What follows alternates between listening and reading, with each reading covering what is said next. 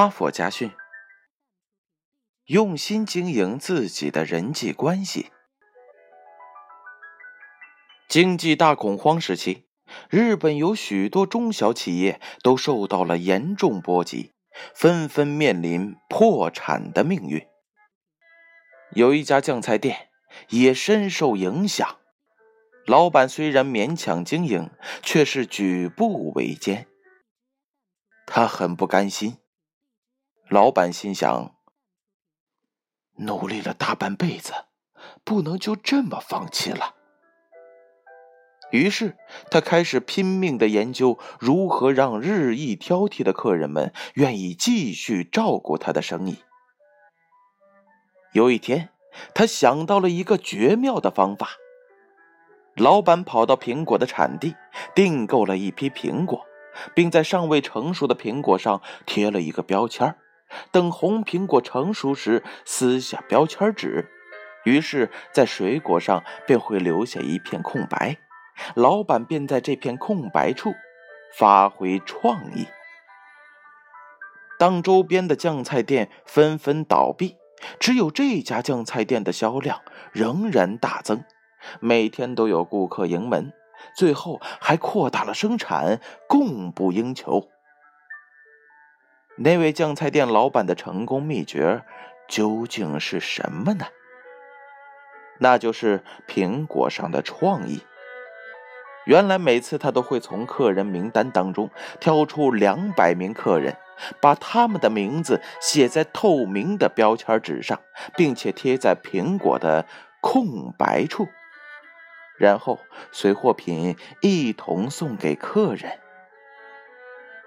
每当客人收到这些苹果时，都充满惊奇和感动。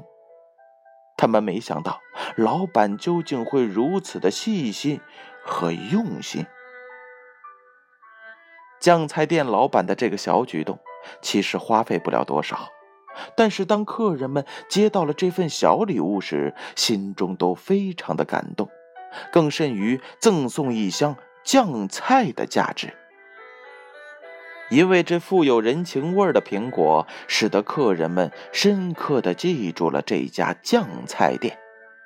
只要苹果的盛产期一到，主客们就会想起该订购酱菜了。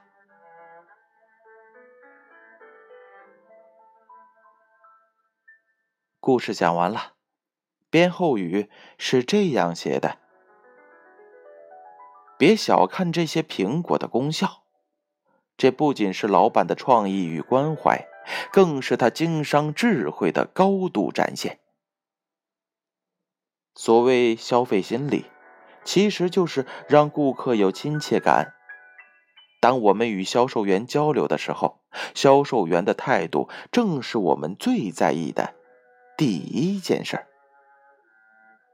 态度亲切，懂得照顾客人，投其所好，业绩自然能蒸蒸日上。